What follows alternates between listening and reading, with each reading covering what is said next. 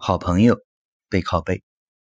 小王是一名大一新生，家里比较贫困，父母只给了学费和很少的一些生活费。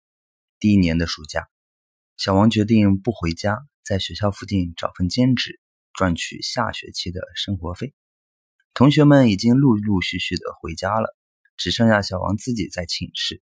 他每天白天打工，晚上到寝室就早早睡觉了。这天。小王劳累了一天，睡得正香，手机响了。小王迷迷糊糊的接了电话：“喂，哪位？”只听电话传来一个低沉的男声：“好朋友，背靠背，好朋友，背靠背。”电话挂断了。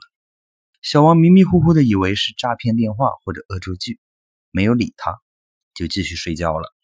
谁知道第二天晚上，小王刚准备睡觉，手机又响了。他拿起手机看了一下来电显示，未知号码。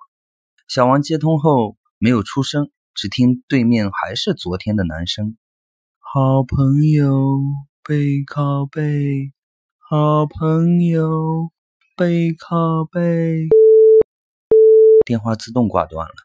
小王心里一惊，睡意全无，急忙回拨过去，却显示您拨打的电话是空号。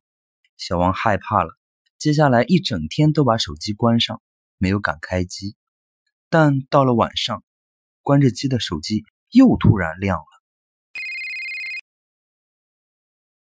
漫长的暑假过去了，同学们回到了学校。当小王的室友回到寝室时，发现小王在床上已经没有了呼吸。警察来了后，仔细将寝室检查了一遍，发现小王的床下有一具干尸被钉在床板上，与小王背靠背。